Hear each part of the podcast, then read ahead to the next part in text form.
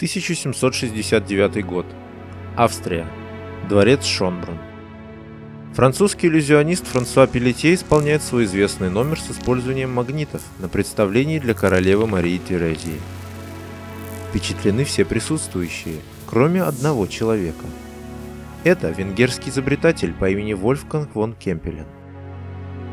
После представления он дает королеве обещание вернуться во дворец с изобретением, которое превзойдет показанные фокусы. Шесть месяцев спустя он сдерживает свое обещание и представляет ей нечто невероятное. Он представляет робота, который может самостоятельно играть с соперником в шахматы. Здравствуйте, с вами подкаст «Культура видеоигр» и это первый выпуск – Тема сегодняшнего выпуска – первые компьютерные игры. Изобретение Кемпелена состояло из двух частей – полноразмерной фигуры человека, состоящей из торса и головы, а также шкафа, за которым она сидела. Фигура представляла собой мужчину с черной бородой и серыми глазами, одетого в турецкий халат и тюрбан. Отсюда и название – турок. В левой руке он держал курительную трубку – а правая лежала на шкафу. Сам шкаф был 75 сантиметров в высоту, 110 сантиметров в ширину и 60 сантиметров в глубину. Сверху на нем стояла шахматная доска, а в одном из его шкафчиков лежал набор красно-белых шахматных фигур, выполненных из слоновой кости. Перед игрой Вольфганг фон Кемпелен открыл все дверцы шкафа и показал всем присутствующим внутренности аппарата. Внутри гости могли увидеть сложный механизм, состоящий из множества шестеренок. Турок играл белыми фигурами и, следовательно, всегда начинал партию первым. Передвигал он фигуры с помощью своей правой руки, которую после каждого хода клал на подушку обратно на шкаф. Если турок делал ход, угрожающий вражеской королеве, он кивал два раза.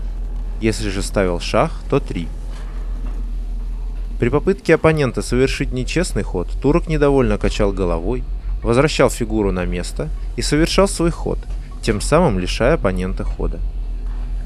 Во время игры Кемпелен всячески поощрял любопытство зрителей и разрешал посмотреть автоматона со всех сторон, предлагал подносить различные металлы и магниты, чтобы показать, что они никак не влияют на работу его изобретения. Первым игроком стал граф Людвиг фон Кабенцель. Наряду с другими участниками в тот день он был быстро повержен, Среднее время игры в тот вечер составило 30 минут. Слухи о невероятном автоматоне расползались по Европе, однако интерес Кемпелена занимали другие изобретения, и он под разными предлогами избегал его показов. В итоге за следующие 10 лет с турком смог сразиться только один человек, и после этой игры Кемпелен полностью разобрал свое изобретение. Он был недоволен его популярностью, считая его просто несерьезной игрушкой. Он находил куда более важной работу над паровым двигателем и устройством, воспроизводящим человеческую речь. 1781 год. В Австрию с визитом приезжает великий князь Павел I с супругой. По такому поводу император Иосиф II приказывает Кемпелину снова собрать турка и привести его на показ в Вену. Показ был настолько успешен, что великий князь Павел I предлагает Кемпельну совершить тур по Европе – на который тот неохотно соглашается.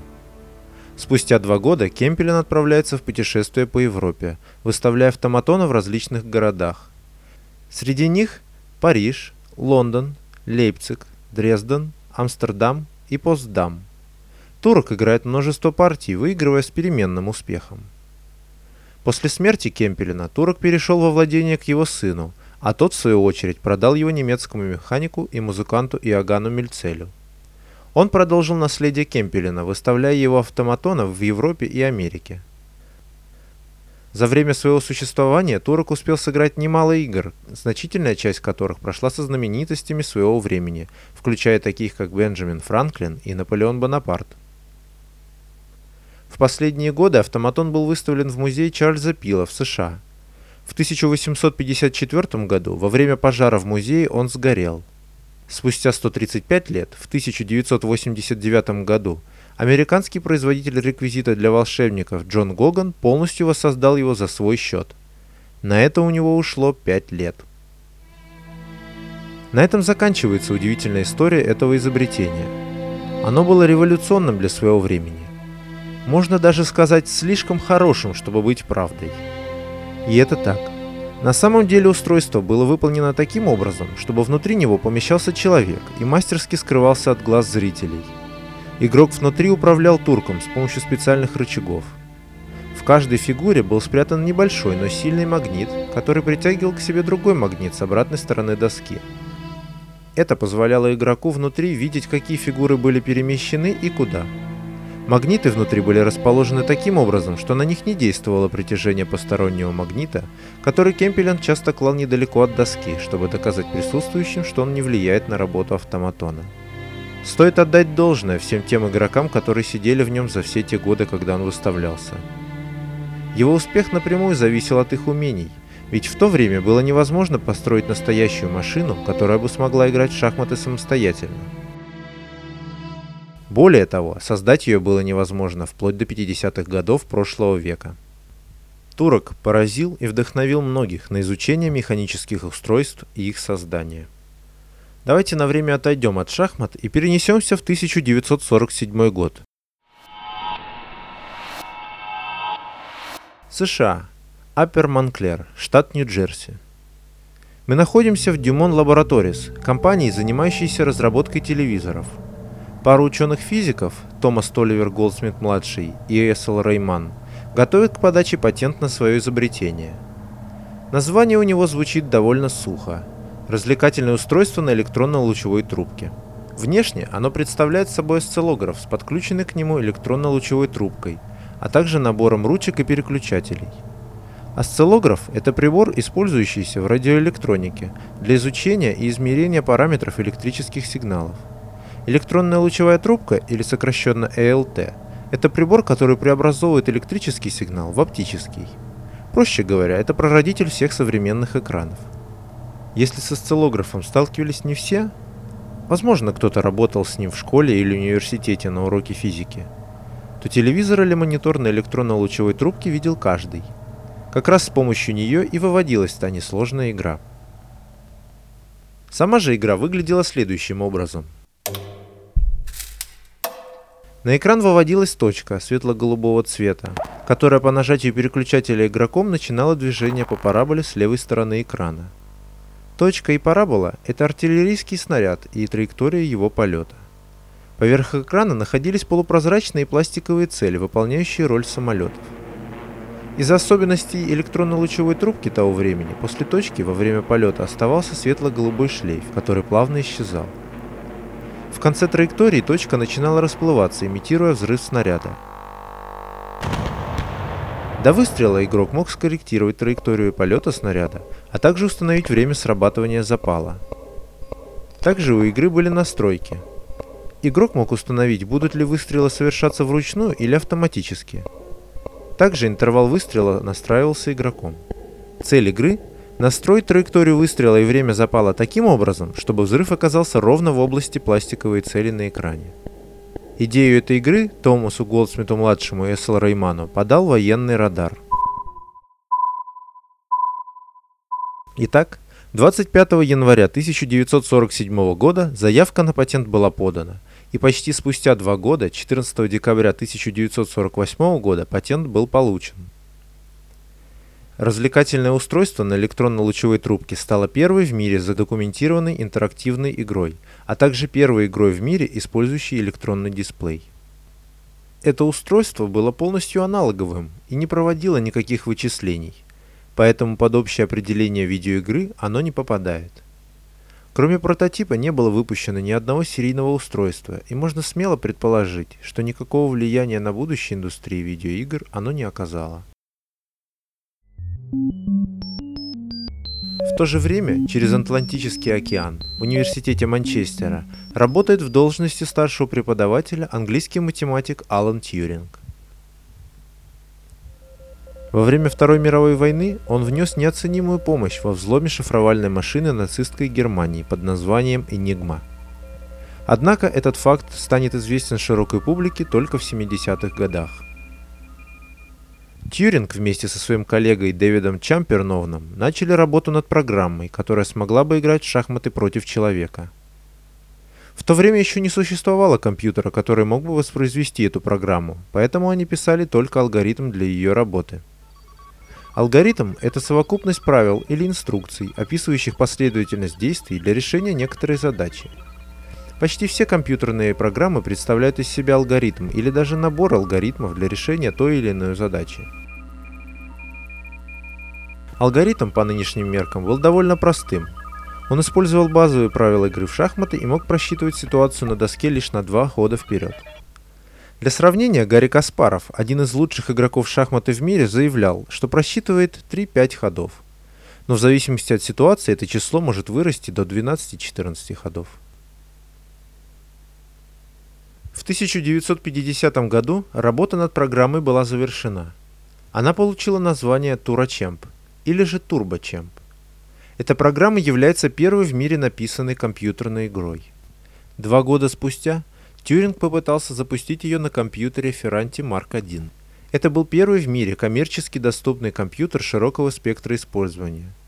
К сожалению, мощности этого компьютера не хватало для запуска этой программы, и ее пришлось воспроизводить вручную.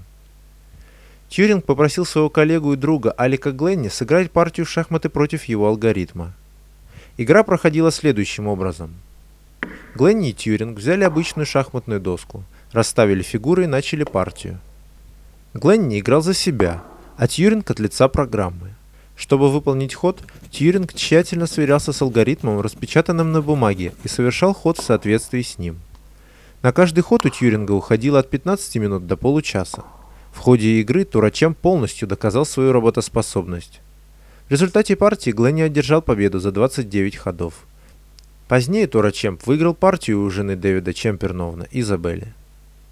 При жизни Тьюринг так и не сумел запустить свою программу на компьютере, однако вклад его и его коллеги в развитие искусственного интеллекта подтолкнул множество ученых на разработку похожих программ, тем самым приблизив появление компьютерных игр. Вернемся на два года назад, обратно в 1950 год. На сей раз мы в Канаде, а именно в Торонто. Мы находимся на ежегодной канадской национальной выставке. В ярко освещенном зале, посреди последних моделей телевизоров и радио, гордо возвышается странное четырехметровое устройство. На нем крупными буквами сделана надпись «Компьютерный мозг против человеческого». Вокруг него толпятся люди, и только подойдя поближе, мы видим, что это автомат для игры в крестики-нолики. Его создатель – канадский инженер Джозеф Кейтс – во время войны он работал в Imperial Optical Company и производил оптическое оборудование для военно-морских сил Канады. Позднее он устроился в исследовательскую лабораторию Rogers Majestic, где занимался оборудованием для радаров. После войны это отделение было продано компании Philips, и Кейтс вернулся на подработку в университет Торонто, где его уговорили присоединиться к разработке первого канадского компьютера. В то время электроника работала на вакуумных лампах. Это прибор, работающий за счет управления интенсивностью потока электронов, движущихся в вакууме или разряженном газе между электродами. У вакуумных ламп было множество недостатков. Они были довольно большого размера, они часто ломались и потребляли очень много электричества. Поэтому, параллельно с разработкой первого канадского компьютера, Кейтс работал над своим вариантом вакуумной трубки – аддитроном. Он был меньшего размера и один выполнял роль сумматора – для которого раньше нужно было использовать несколько обычных ламп, тем самым уменьшая размеры компьютеров и повышая их надежность. После получения патента на устройство, Rogers Majestic предложили Кейтсу создать устройство для демонстрации его возможностей. Он согласился. Цитирую его. «На компьютере в университете мы играли в игры, поэтому я предложил. Смотрите, мы можем сделать машину, на которой можно будет играть в игру. Практически все знают крестики-нолики. Я подумал, что это будет хорошим выставочным образцом. При помощи своих друзей из Rogers Majestic он сделал аппарат и назвал его Bertie the Brain, что можно перевести как «сообразительная Берти». В августе на канадской национальной выставке он представил ее широкой публике. На большом игровом поле из девяти клеток загорались один из двух символов – крестик или нолик. Под ним были девять кнопок для совершения хода. Берти совершала свой ход практически моментально, чем поражало всех зрителей. Это было нечто невероятным. Победить машину было очень тяжело, поэтому находившийся рядом с ней Кейтс частенько изменял ее уровень сложности. «Это стало гораздо большим успехом, чем могли мы себе представить», — говорил Кейтс. «Ее все время окружали люди, выстраивающиеся в очередь, чтобы поиграть». После выставки Берти была разобрана и забыта. Кейт заявил, что он работал над слишком большим количеством проектов, и у него просто не было сил, чтобы сохранить ее, несмотря на ее важность. Главный же ее компонент, Additrон, практически сразу устарел с появлением транзисторов. По сути, Берти была первой аркадной игрой, но даже ее большой успех и появление в журнале Life не помогли прочно закрепиться в истории видеоигр.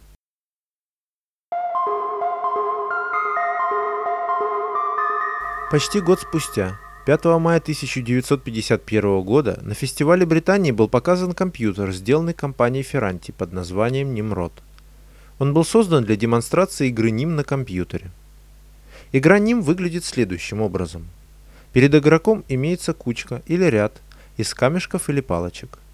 Игроки по очереди забирают из ряда от одного до трех предметов.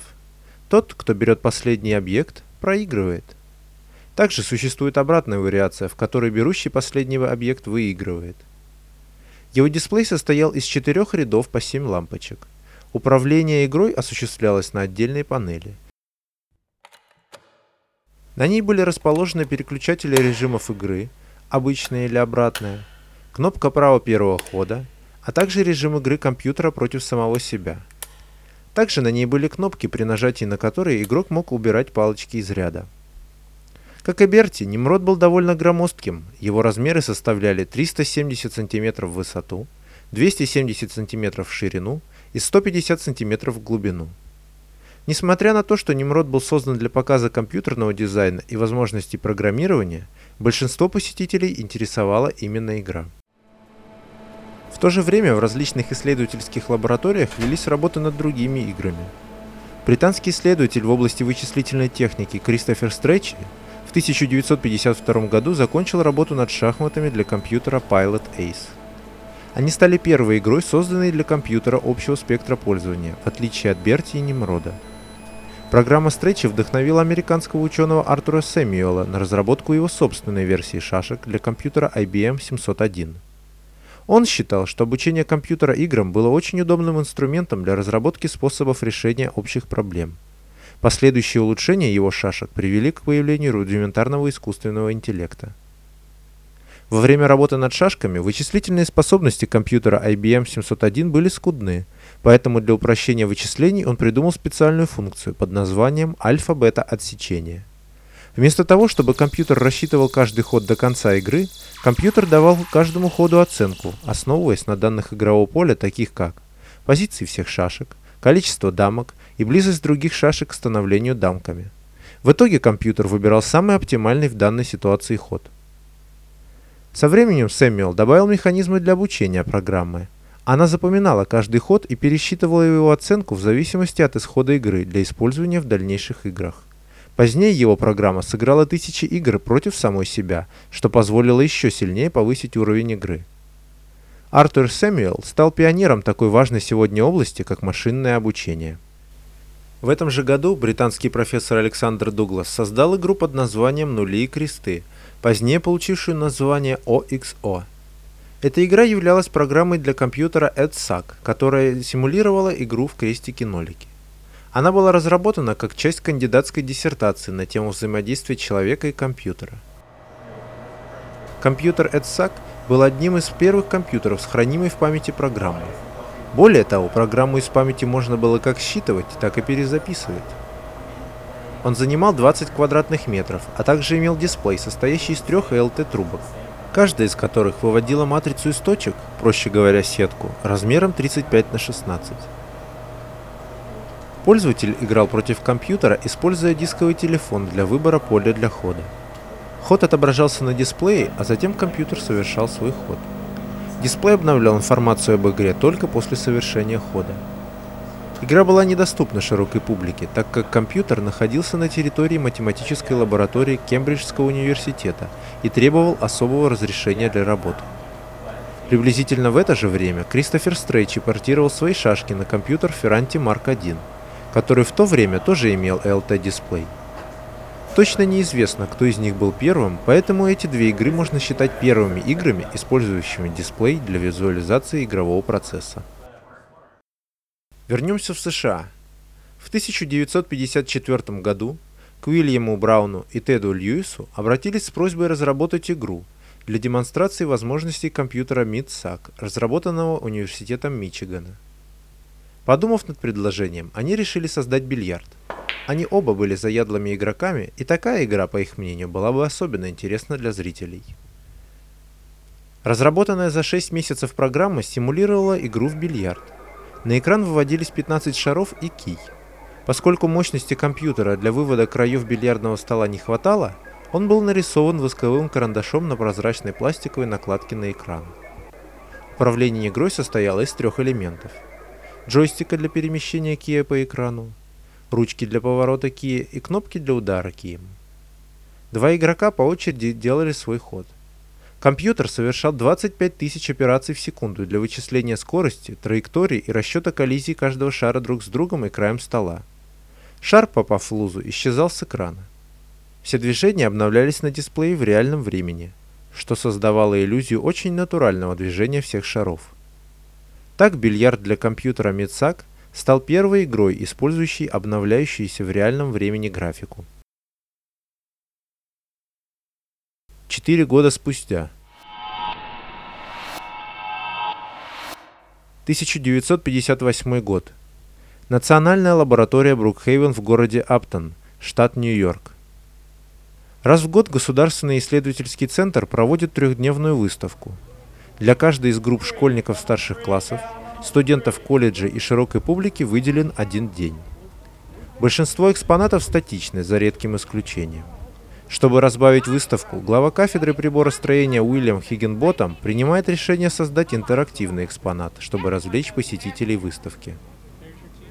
Позже он вспоминал, что побуждением для создания игры послужила мысль, что, возможно, игра, в которую можно было бы поиграть, оживит выставку и передаст идею, что все наши научные стремления важны для общества – Листая руководство по использованию к одному из компьютеров лаборатории, Donner модель 30, Хиггенботом узнает, что компьютер может рассчитывать баллистические траектории снарядов, а также симулирует мяч, на который действует сопротивление ветра.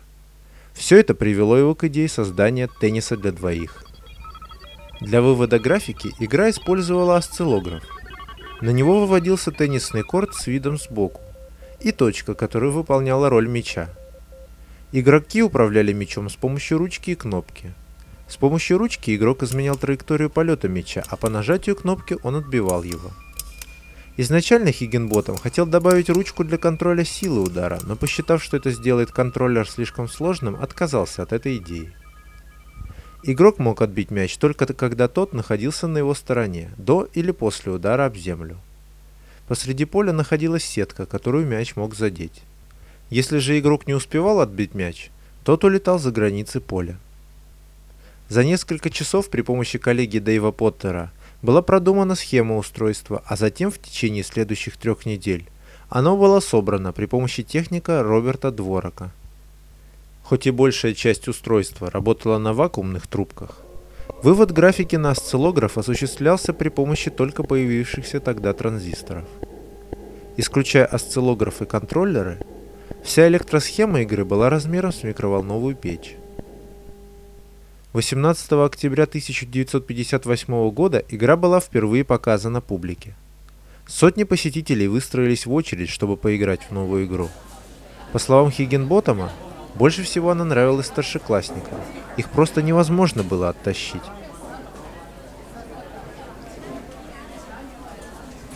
Благодаря популярности игры, в следующем году была показана ее улучшенная версия с большим размером экрана, а также с разными уровнями гравитации. Игрок мог установить симуляцию гравитации Луны или Юпитера. После выставки в 1959 году игра была разобрана на части, которые пошли на применение в других устройствах. Теннис для двоих можно считать самой первой видеоигрой. Все предыдущие кандидаты имели свои недостатки, из-за которых их сложно назвать полноценной видеоигрой. Какие-то из них были отдельными устройствами, Некоторые были созданы для демонстрации возможностей компьютера, другие же были частью научной работы. Теннис для двоих – это первая видеоигра, которая работала на компьютере и была создана только для одной цели – развлечения. На этом первый выпуск подходит к концу. Для вас его подготовили Александр Стукалов, Маргарита Лебедева и я, Геннадий Гурьянов. Подписывайтесь и слушайте нас в iTunes, ВКонтакте, Яндекс.Музыке, а также на YouTube. Не забывайте ставить оценки и оставлять свои пожелания в наших группах ВКонтакте, на Фейсбуке, а также на нашем сайте культуравидеоигр.ру. Если вы хотите поддержать проект материально, вы можете это сделать на нашем Патреоне. Ссылки на все соцсети вы можете найти на сайте культуравидеоигр.ру. До новых встреч!